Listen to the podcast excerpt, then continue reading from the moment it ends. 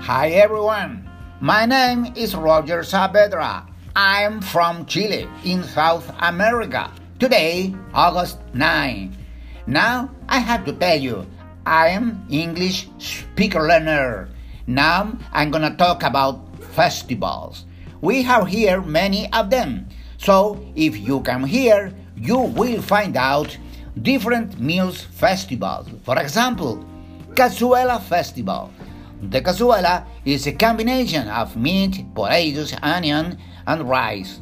So I don't have exactly recipe.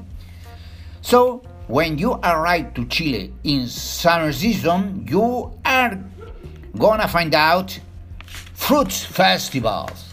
Nowadays, when you go to festival, the vendors offer you delicious wine. Chilean wine is the best worldwide. That's all, friends. My apologies about my English, but don't forget, I'm learning.